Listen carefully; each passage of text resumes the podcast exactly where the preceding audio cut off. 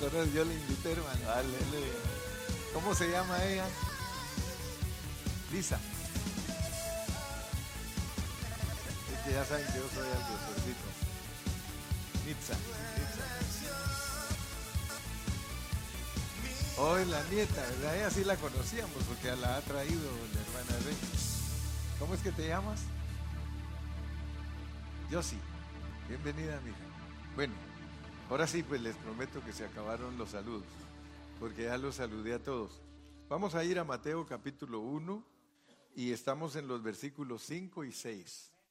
Mateo 1, 5 y 6. Ya los que siempre vienen ya saben que estamos estudiando los nombres de las personas que Dios usó para que naciera Cristo. Y que para nosotros es muy importante porque allá en el Medio Oriente, en Israel, eran familias físicas que Dios escogió para nacer en esta tierra. Y ahorita esto, esta época todo el mundo habla del nacimiento de Cristo. Y aunque sabemos que no nació en estas fechas, lo que sí celebramos nosotros, Luis, que es hechos. Ah, se, se le quedó a Luis. Dice, celebramos hechos y no fechas. O sea que nosotros sabemos que Cristo nació. Y no nos importa tanto si fue en septiembre, si fue en diciembre. Lo importante es que Él nació, pero aún más importante, que nació en nuestro corazón. Eso es lo más importante. Porque aquel que Cristo no le nace en su corazón, solo le nace ahí en el nacimiento de la, del, de diciembre, solo tiene un concepto religioso de Dios y no una verdad pura. Y nosotros estamos por la verdad pura, gracias a Dios, porque nosotros estamos disfrutando de todo eso que Cristo llevó a cabo. Y gracias a Dios porque aquí en la Biblia, miren en el versículo 5 y 6, a pesar que a estas alturas de ese capítulo y versículo se está hablando nada más de todos los que Dios usó para que naciera Cristo. Pero muy importante para usted y para mí que sepamos que el nombre de cada uno de ellos tiene que dejar una huella espiritual en nosotros. Porque resulta que Dios está esperando que Cristo sea dado a luz por nosotros. Ya no por todos estos personajes, sino por nosotros. Y yo estoy segurísimo que si se tuviera que escribir otra Biblia, a pesar que sí estoy seguro que en el milenio se va a escribir un tercer testamento. El diablo siempre ha querido que la gente se adelante y por eso a los mormones les hizo creer que el libro de Mormón es el tercer testamento.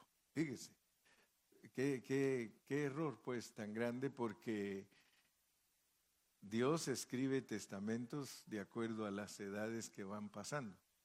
Entonces, si, si pasó la edad del Antiguo Testamento, pues por eso se escribió un Antiguo Testamento. Y eso produjo escribir el Nuevo Testamento para que nosotros entendamos esa transición del antiguo al nuevo, pero va a haber otra transición y tiene que ocurrir cuando Cristo regrese. Y cuando Cristo regrese, yo me atrevo a pensar, y no sé qué piensan ustedes, de que los nombres de todos los vencedores de nuestro tiempo van a estar incluidos en el tercer testamento. Así como ahora nos toca estudiarlos nosotros a ellos, a los que siguen después de nosotros les va a tocar estudiarnos a nosotros.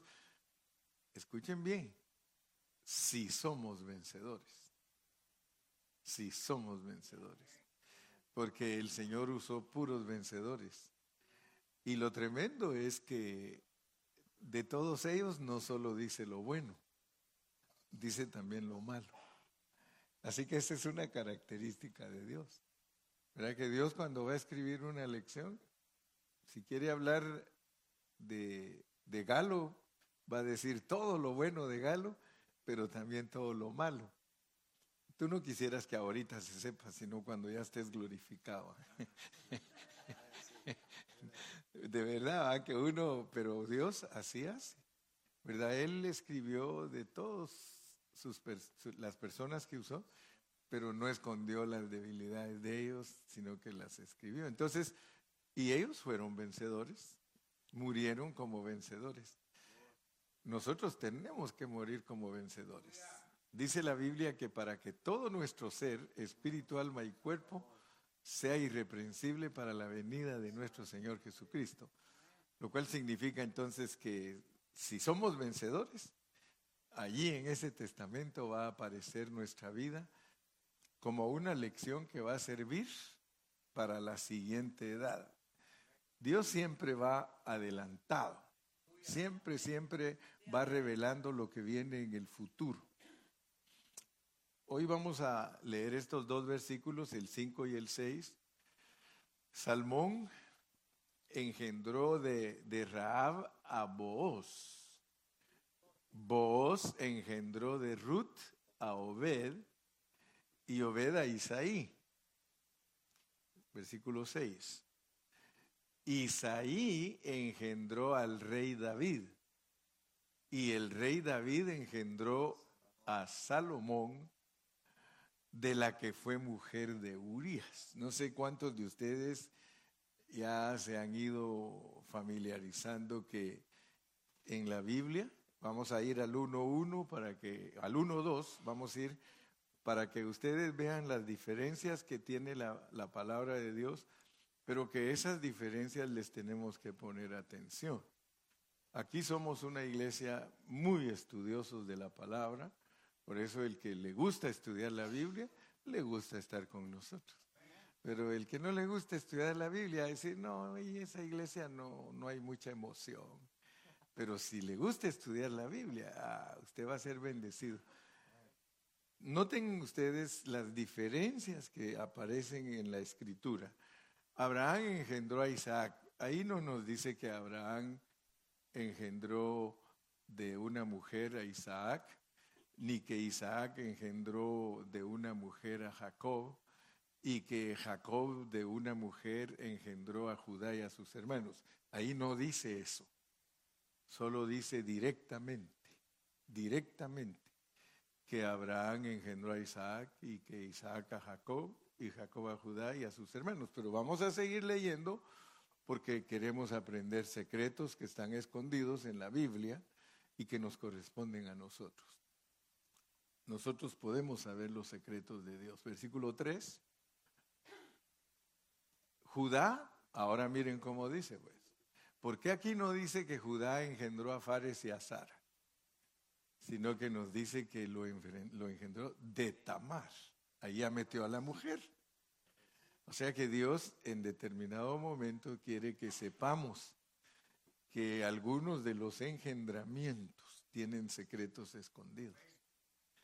Y si nosotros queremos entender quién era Tamar, porque Judá engendró de Tamar, o sea que hay un aspecto que Dios quiere que usted lo aprenda, porque como Judá significa alabanza, Judá significa eh, una persona que, que tiene los, los dos extremos, ¿verdad? Porque Judá es Judas también. Por un lado, Judá es alabanza, pero por el otro lado es traicionero. Y Dios quiere que tú sepas que las dos cosas de Judá las tienes tú. Y las tengo yo también. Así que ustedes no solamente les gusta alabar a Dios, sino que de, vez en cuando son traicioneros. Ay, ay, ay, ayúdanos Padre Santo, ayúdanos. Pero es que como les dije que Dios no oculta nada de nosotros. Dios, Dios dice la verdad. Él, él no tiene problemas de andar, ah, te voy a esconder estos, estas tus cositas. No, para Dios somos lo que somos. Y, y luego, para entender que ese que es alabador y que de vez en cuando traicionero, eh, tiene que pasar por la vida de Tamar. Y Tamar era prostituta. En ciertas cosas, en ciertas maneras, nosotros prostituimos las cosas de Dios. O sea que solo imagínense ustedes lo que Dios nos revela a través de esa genealogía. nos revela nuestro carácter. Siempre les he dicho que los psicólogos, ellos clasifican a las personas, sí mucho, en unas tres, cuatro categorías. Sin embargo, Dios nos pone a nosotros, por un lado, doce categorías con los apóstoles, y aquí en las generaciones nos pone 42 características de nosotros. Por lo tanto, nosotros somos bien complejos, bien difíciles, pero gloria a Dios que Dios nos dice, pero yo los tomo en cuenta. ¿Y para qué los tomo en cuenta? Para nacer yo en esta tierra. Fíjense, ese es un privilegio grande, esa es una bendición para nosotros que siendo como somos, porque todas estas características son nuestras. ¿Verdad? Tamar Ustedes saben la historia de Tamar que ella buscaba el derecho de nacimiento. Ella tenía arraigado en su corazón de que Dios la iba a usar para que naciera un primogénito que sería tomado en cuenta para que naciera Cristo. Y entonces ella se preocupó mucho que, que quería hacer, si ustedes leyeran eh, las historias de los hebreos, ustedes se, familias, se familiarían, fama, ¿cómo se dice? Ya vieron eso. Se familiar, me cuesta decir esa palabra a mí.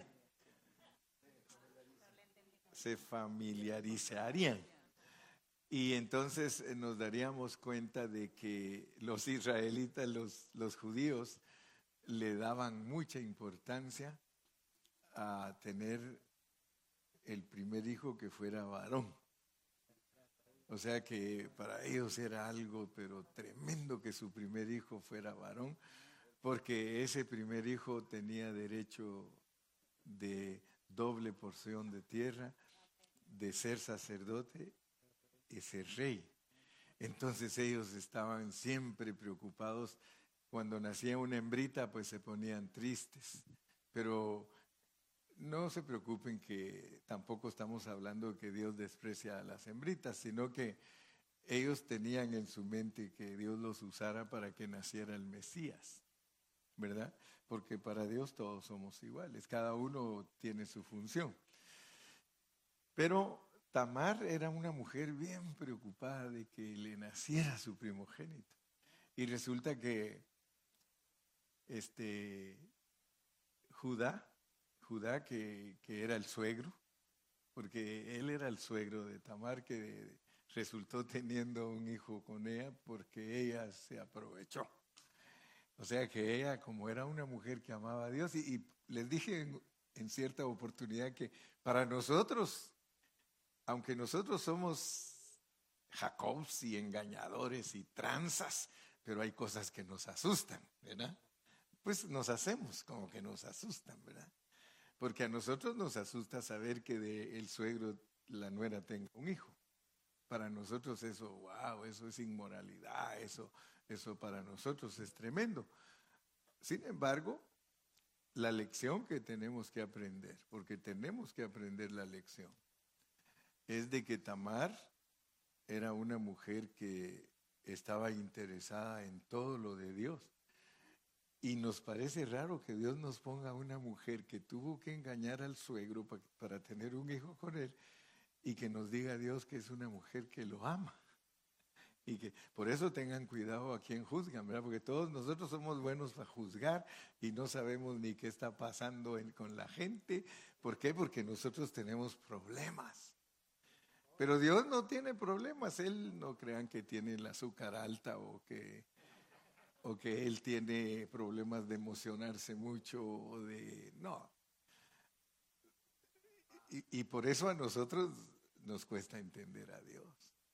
Porque ella, con todos sus problemas, ya ven que Judá le dijo, vete a tu casa, porque dice que los dos hijos de Judá eran malos y Dios los recogió.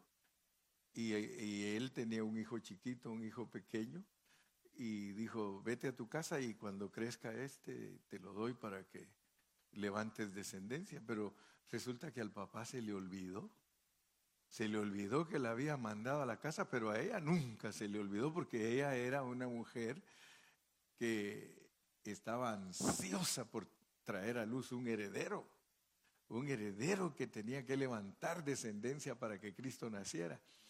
Y ya ven que ella hizo todas las artimañas que tuvo que hacer, se vistió de prostituta y se fue a donde iba el suegro a trasquilar las ovejas y ahí ella dice que ataviada como prostituta se puso en el camino. Y el suegro pues era viudo, ¿verdad? Y ese día se le antojó. Pasando por el camino se le antojó y le la contrató, dice. La contrató y, y estuvo con ella y después cuando no tenía con qué pagarle se dio cuenta que no traía la billetera. Y entonces dijo, ¿y ahora qué hago? Dijo, ah, dijo, vamos a mandarte a pagar. Y ella le dijo, dame tu báculo, tu sello y tu cinto y me mandas a pagar. Y él dijo, oh, sí, quédate ahí. Y ya ven que la historia relata que él se fue a la casa y todo y le dijo a sus siervos, llévenle a esta prostituta el pago porque le debo.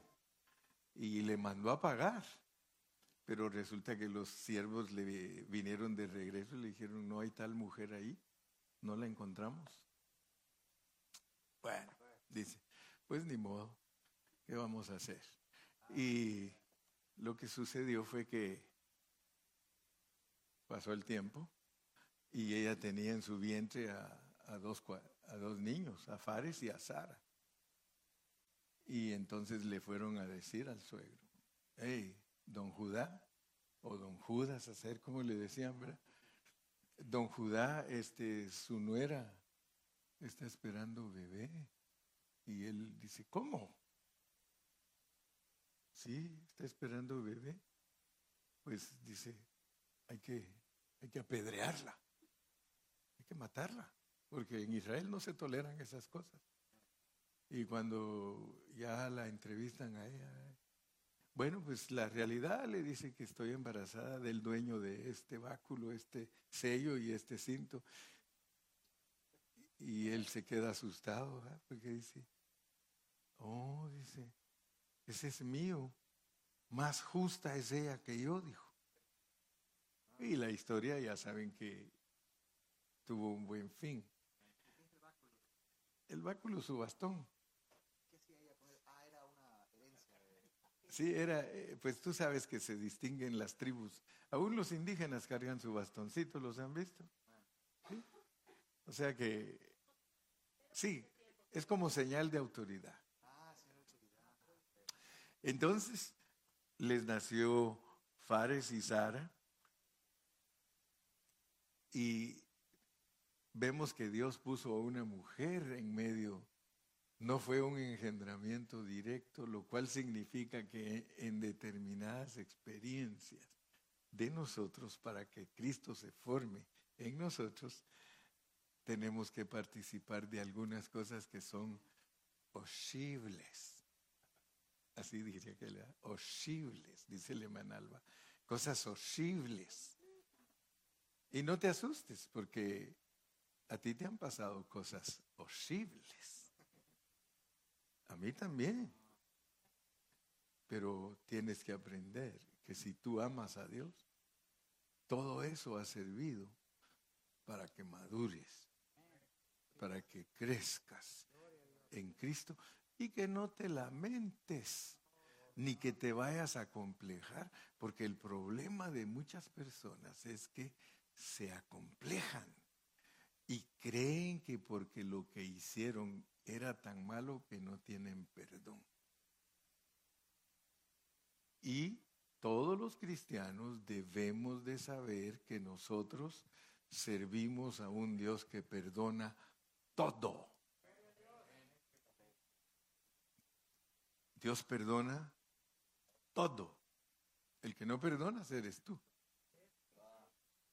El que no perdona soy yo. Pero Dios perdona todo. Si no, en vano murió Cristo. Cristo es la ofrenda perfecta por el pecado. Usted sabe que mucha gente solo vive del pasado. No se oye, Padre. ¿Usted sabe que hay gente que solo vive pensando en su pasado? Y siempre lo atormenta su pasado. Hermano, si usted ya pidió perdón, si usted ya se arrepintió, ¿qué le preocupa? Duerma contento, da pierna suelta, feliz. Cristo murió por usted. Si no, Dios no nos pusiera estas historias, hermano. ¿Cómo nos va a poner a una prostituta donde nace Fares y, Sara y que después produce a un Esrom? Y cuando estudiamos a Esrom aprendimos que Esrom quiere decir amurallado. Que somos personas que vienen amuralladas. Fíjese que es raro el cristiano que sabe que vino a esta tierra amurallado. Algunos dirán, a saber qué es eso usted. Pero venir amurallado uno es venir protegido. Fíjese que, y, cuando hablamos de Srom, hablamos de que él está en Lucas y está en Mateo. En las dos genealogías está Esrom. Y Esrom en la genealogía de Lucas es para mostrar que Cristo es hombre. Y Esrom en el libro de Mateo es para demostrar que Cristo es rey y que como rey es el Espíritu Santo, porque es Dios con nosotros, Emanuel. Entonces, venir amurallados, hermano, eso es terrible, eso es tremendo. Porque quiere decir que antes de que tú vengas a Cristo en tu hombre natural, Dios te mandó blindado. Para que, fíjate, e, e, eso, es, eso ni se entiende, hermano, que Dios te haya blindado para que hagas todas tus maldades. Porque antes de venir a Cristo te dieron una medida de pecado que la puedes llenar sin problema. A ninguno el Señor antes de venir a Cristo le dice, es que hiciste esto y esto y esto y esto. En cuanto tú vienes y le dices, perdóname Cristo, te recibo en mi corazón como mi Salvador personal, borrado el libro. Borrado. Dice que agarra esos pecados y los echa a la más profunda mar donde no puede llegar el hombre. Solo uno es el que anda de buzo ahí buscando sus pecados. Ah, porque somos buenos para, para bucear. Cuando Dios dice ya, viniste blindado, blindado. Sí, tú sabes que te pudieron haber matado, pero dijo Dios, no, no, no, no, no, este no me lo matan. Caerán a tu lado mil y diez mil a tu diestra, a ti no llegará porque tengo un programa delineado para ti. ¿A ti te pudieron haber matado? Cuando andabas ahí con tus tranzas y todo, ¿qué? Y mírelo a dónde está y ahora la gente ni le cree predicador. Y exhorta hasta pasado mañana. Buenísimo para exhortarnos. Aquí estás. Dios te puso ahí, mi hijo. Dios te puso. A mí me pudieron haber matado cuando estaba joven.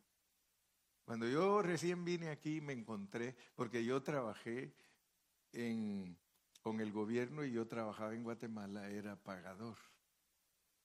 Trabajaba con rentas internas y estaba en el edificio de la policía, ahí en la sexta avenida. Y 14 calle, ¿verdad?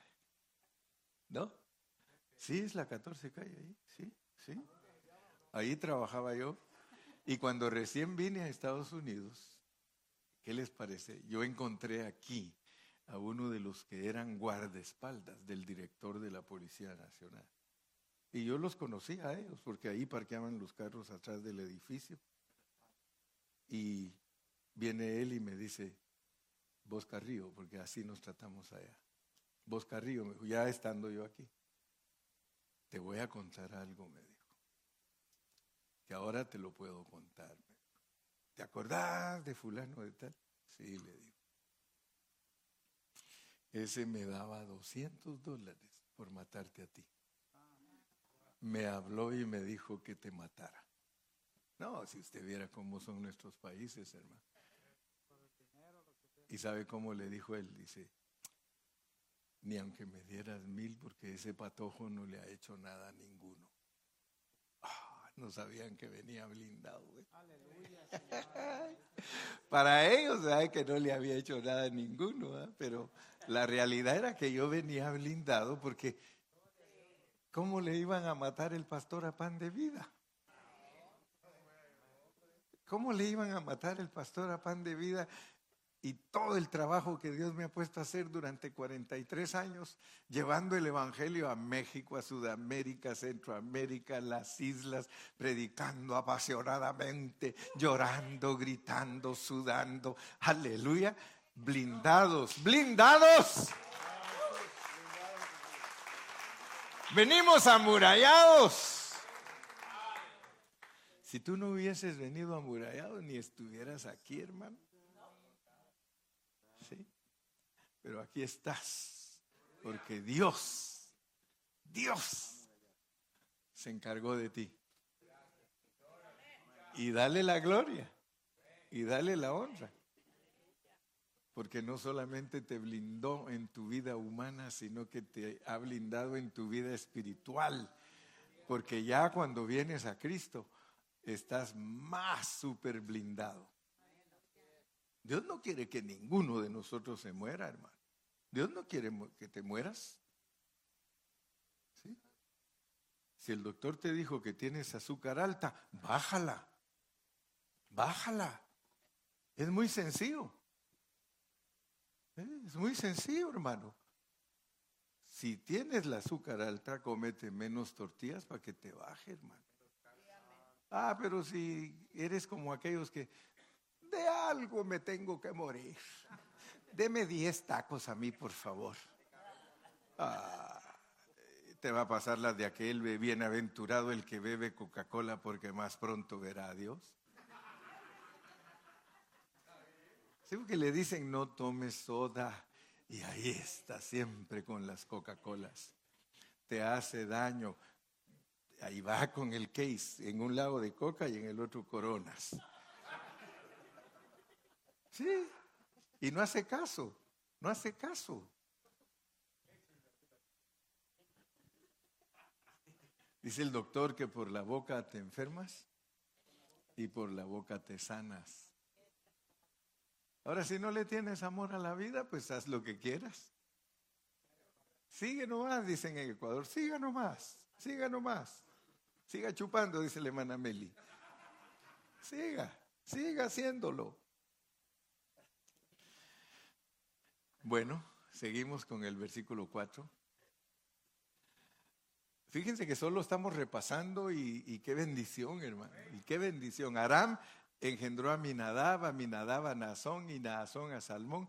Y aunque, aunque sean nombres raros para nosotros, todos ellos tienen significado. Versículo 5.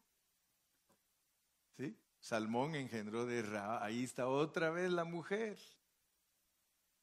Solo que Tamar hizo unas cosas y Raab hizo otras. Raab era la, ramera que vivía en los muros de, en el muro de Jericó, ahí tenía su casita.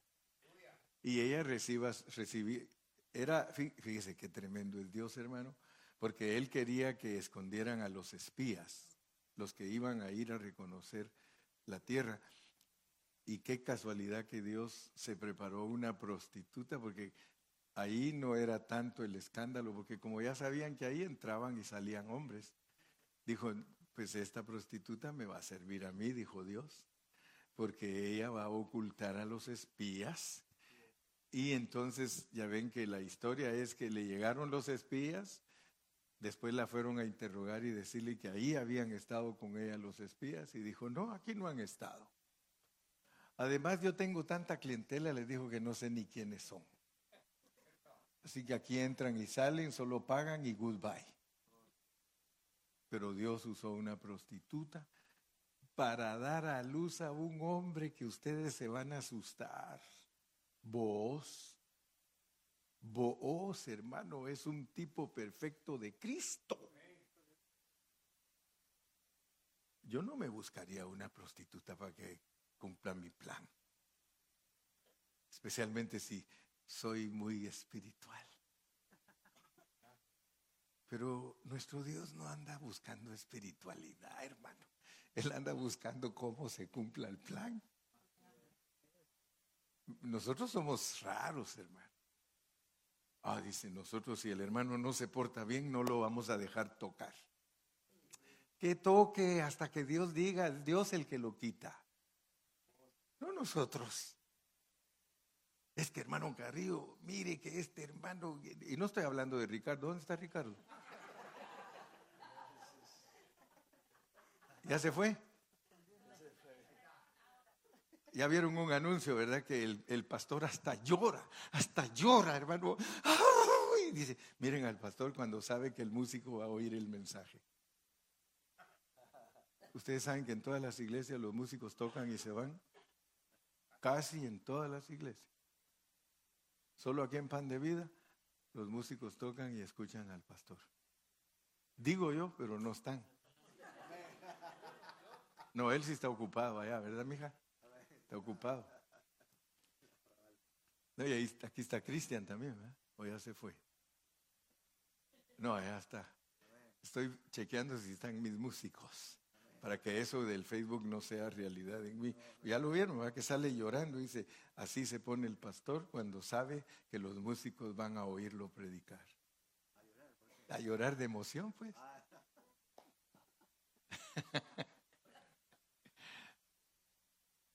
Raab, una ramera, para que naciera Booz.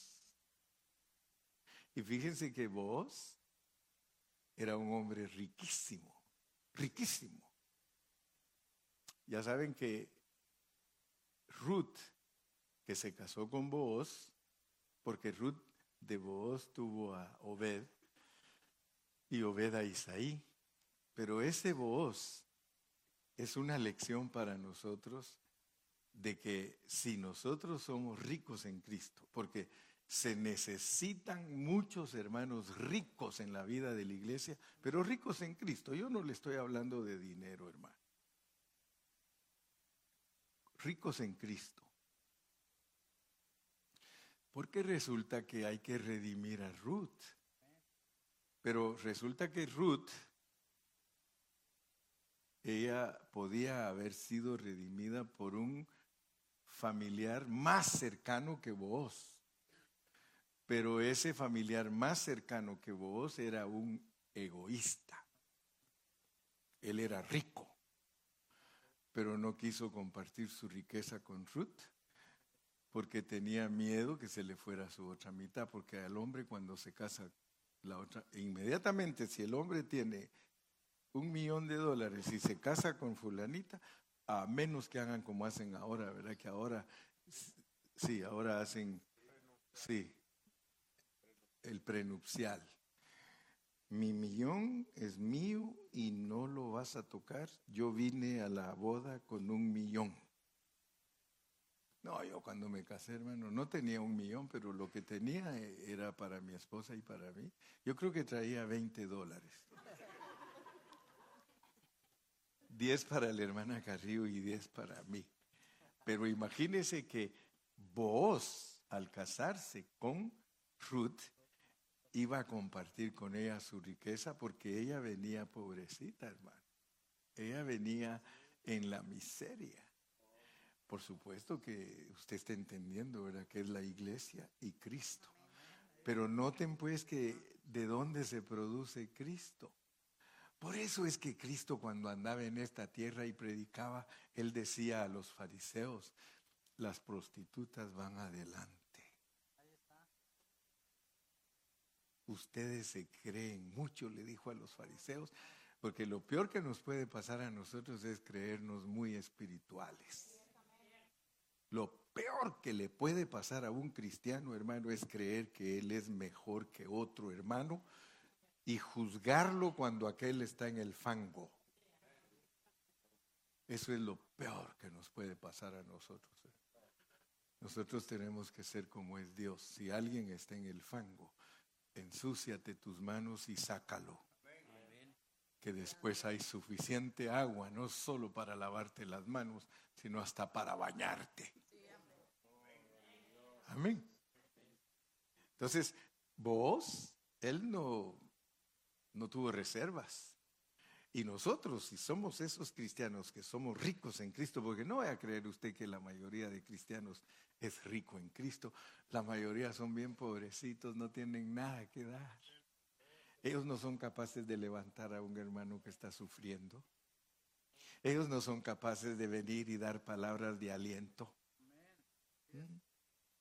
Ellos no son capaces, hermano, de mostrarle a su compañero, al hermano, mostrarle el amor para que se acerque a Cristo, hermanos. Y mire, muchos de nuestros familiares no están en Cristo porque nosotros somos fariseos.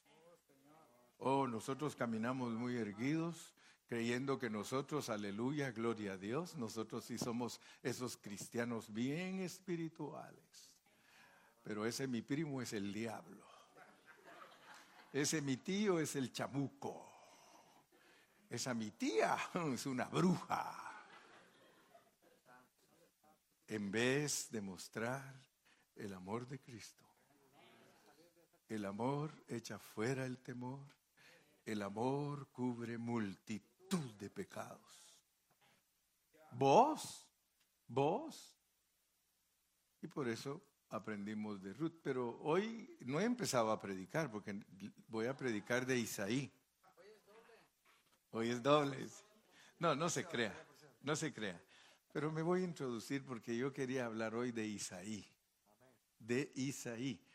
Porque vos engendró de Ruth a Obed y Obed a Isaí.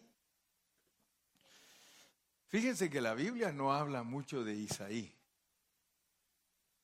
lo que dice acerca de él es muy importante, porque es secretos escondidos, secretos escondidos. Mire cómo dice en Isaías 11. Vamos a leer el versículo 1. Isaías 11, 1. Vamos a aprender de Isaí. Isaí es el mismo que se llama Jesse. Jesse e Isaí es la misma persona. Algunas versiones dicen Jesse, otras, otra dice como esta, Isaí. Saldrá una vara del tronco de Isaí y un vástago retoñará de sus raíces. Fíjese pues, esa es parábola. Esa es parábola. Si los cristianos no aprenden a interpretar parábolas, no van a saber qué quiere decir eso. Saldrá una vara del tronco de Isaí y un vástago retoñará de sus raíces. Si le preguntara a ustedes, posiblemente alguno que es atrevido como Jorge, diría algo o como Dani dirían algo. Pero otros dirían, pastor, yo no sé qué quiere decir eso. Saldrá una vara del tronco de Isaí y un vástago retoñará de sus raíces. Entonces, para que vayamos entendiendo, ahí dice que va a salir una vara y un vástago. Una vara y un vástago. O sea que saldrá una vara del tronco. Saldrá una vara del tronco. Y un vástago de sus raíces. Está hablando de Cristo. Está hablando de Cristo. Y noten que una vara del tronco de Isaí y un vástago de sus raíces. Cristo vino de Isaí. Cristo vino de Isaí, porque es lo que estamos estudiando. Que todos estos personajes los usa Dios para que nazca Cristo. Hermanos, si nosotros no ponemos atención a estos versículos, es posible que no saquemos su esencia.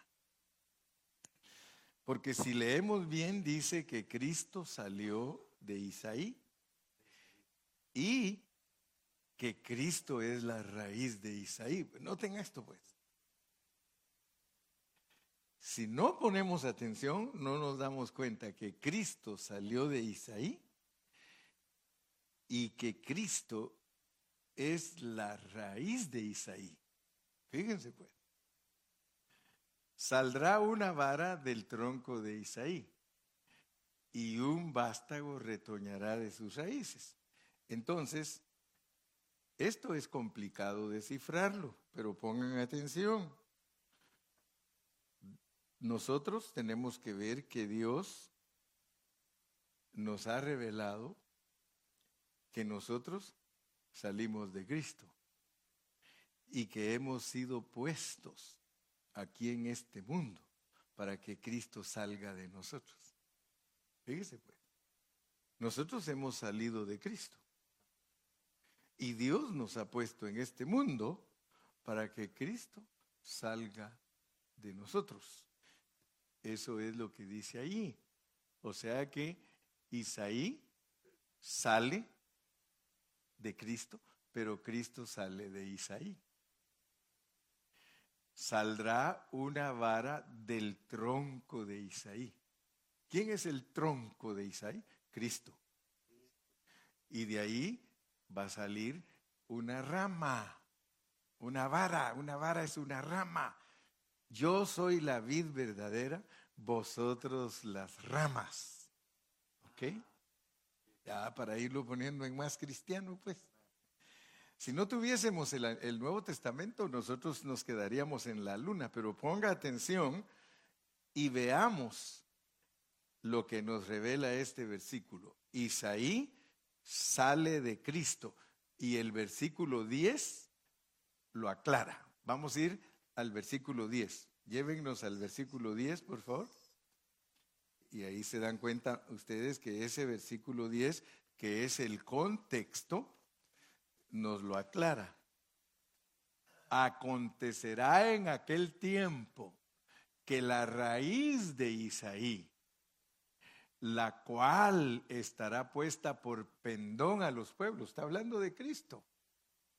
La raíz de Isaí es Cristo será buscada por las gentes y su habitación será gloriosa. Entonces, por un lado, tenemos la raíz y por el otro lado tenemos el tronco.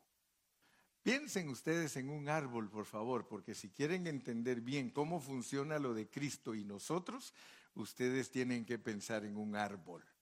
El árbol tiene raíz, tiene tronco y tiene ramas. ¿A? Y si queremos más, da fruto. Ok. La raíz, la raíz de Isaí es Cristo. Pero Isaí se vuelve una varita que sale del tronco. ¿Ah? Entonces, para entender esta parábola, porque es parábola, tenemos que ver el árbol yo te pregunto, ¿ves el árbol, hermano? ¿Ya, ¿Ya te transportaste a lo que te dije, que veas el árbol? ¿Te lo puedes imaginar?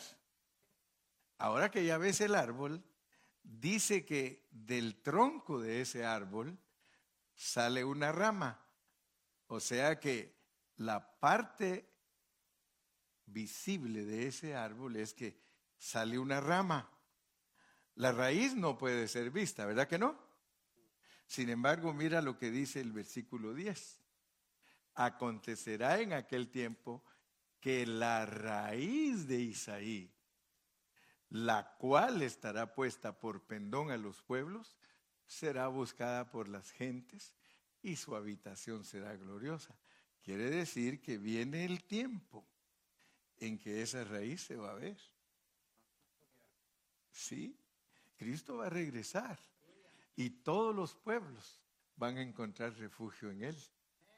Entonces, ese árbol lo usa Dios para que nosotros entendamos lo que es un Isaí y lo que es Cristo.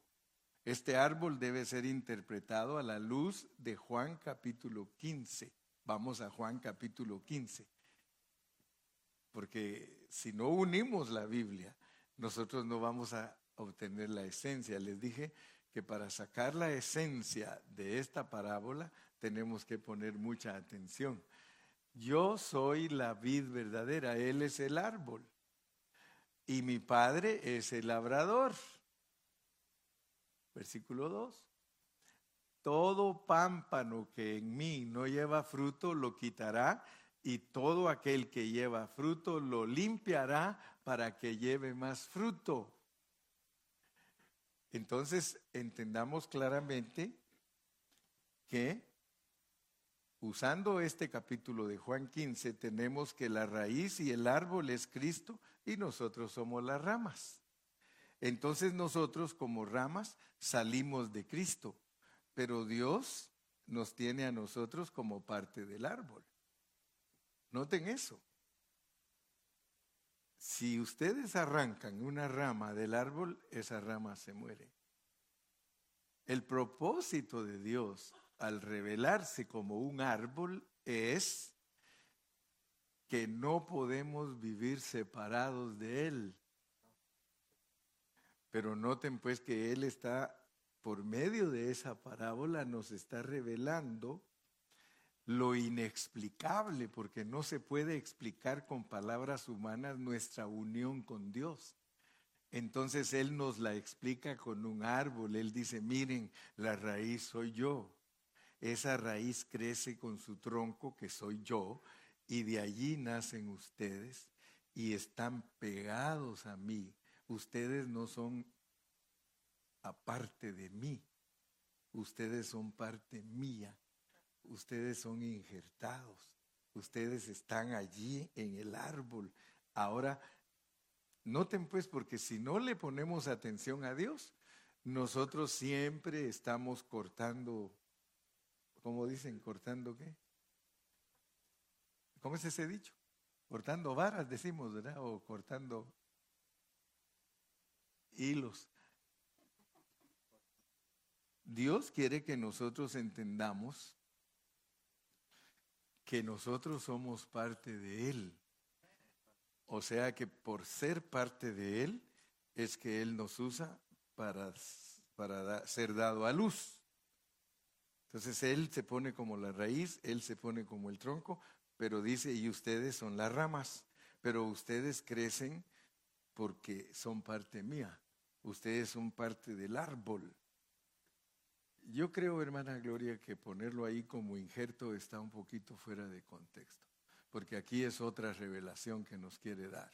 Aquí es una revelación de que nosotros somos parte de Cristo en naturaleza y vida. En naturaleza y vida somos parte de Cristo, estamos arraigados a Él y entonces esta, palabra, esta parábola ilustra la clase de personas que disfrutan la primogenitura, porque eso es lo que nos está enseñando el Señor. O sea que nosotros tenemos un derecho de nacimiento. Voy a terminar con un versículo como para certificar con más claridad lo que estoy hablando, porque puede ser que ya lo expliqué y todavía alguno no esté ubicado. Vamos a ir a Efesios 2.10, que es uno de mis versículos favoritos para poder entender que usted es parte de Cristo. Usted es parte de Cristo. Ya usted entendió que usted y yo como iglesia, usted y yo como cristianos, escúcheme bien, usted y yo como cristianos somos hechura de Dios. Pero usted ya sabe que cuando se habla de hechura, se está hablando de la mezcla, de la mezcla de su espíritu con su alma. Cuando Dios une su espíritu y su alma de la persona, esa es lechura. ¿Ok? Cuando Dios sopla al muñeco, sopla al mono, dice que él viene a ser alma viviente. Espíritu y alma. Espíritu y alma. Esa parte junta se llama hechura. Pero aparte de eso, usted como cristiano y como iglesia está creado. Está creado en Cristo Jesús. Pónganme atención porque si no este es un palabrerío que ustedes lo pueden dejar caer a tierra y no captar nada. Cuando Dios, y perdónenme que algunos que nos escuchan en la tele no entienden lo que estoy hablando porque para entenderlo tienen que oír otros 200 mensajes atrás. Porque somos hechuras suyo, suya, creados en Cristo Jesús. Cuando Dios se le antojó crear a Cristo, porque todos, gracias a Dios aquí, ya saben que Cristo es creador y criatura. Él es creador y criatura, indiscutiblemente. El que no entienda eso, que nos disculpe, no vamos a pelear con ellos, porque cada quien es responsable de lo que Dios le ha revelado. Pero Cristo, Cristo como criatura, nos incluye a nosotros. O sea que cuando Dios se le antojó autocrear a Cristo, allí estábamos ya nosotros juntamente con Cristo. Eso quiere decir creados en Cristo Jesús. Tú no eres cualquier cosa. El cristiano que no ha entendido lo que Él es, es porque ha divagado, no ha tenido bendición de acercarse a un ministerio que conozca la escritura y por eso no sabe. Pero el que Dios lo ha bendecido de estar cerca de un ministerio que, que es bien responsable de la palabra, como lo somos aquí, usted sabe que usted fue creada en Cristo Jesús o criado en Cristo Jesús.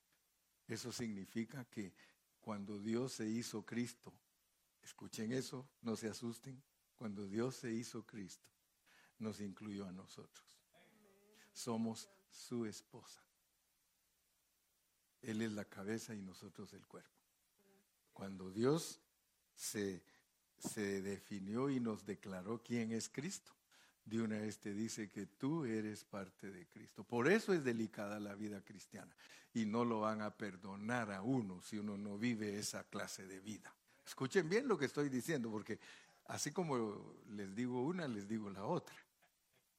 Dios no los va a perdonar a ustedes si ustedes no viven esa clase de vida.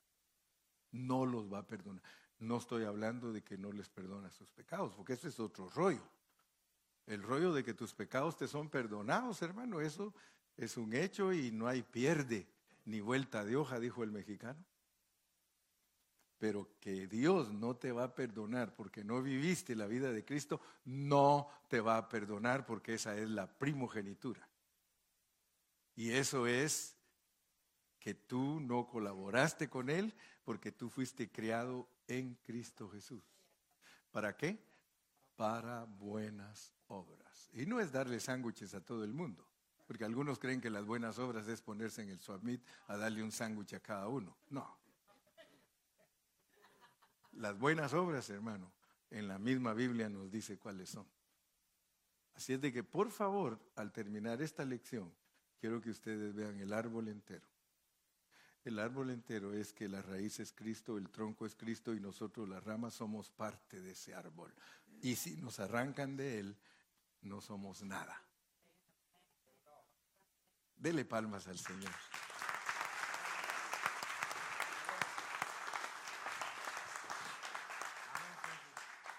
Si Dios nos da vida, pues conéctese mañana y mañana voy a continuar para cerrar lo que mañana lunes en el Facebook.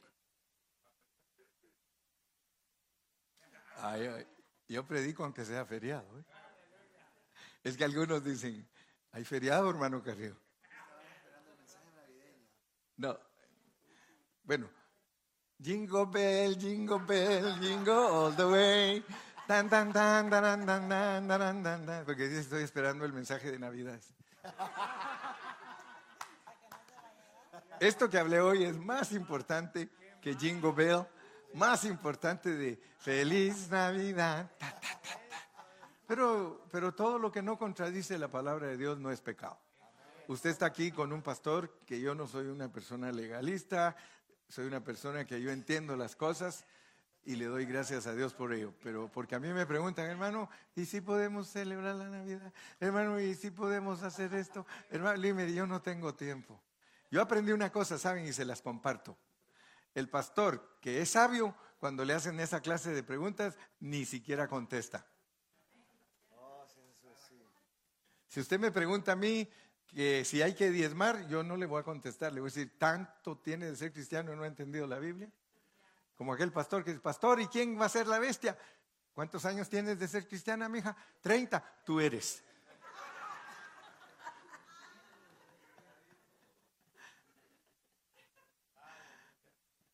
Señor, te damos gracias en esta preciosa tarde por tu grande amor y tu misericordia.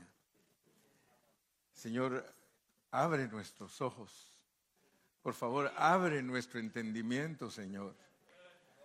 Nosotros queremos conocer tus secretos, secretos que están escondidos ahí en tu palabra, Señor, pero que solo cuando la, la escudriñamos profundamente, Señor, podemos desentrañar todas esas incógnitas que tenemos.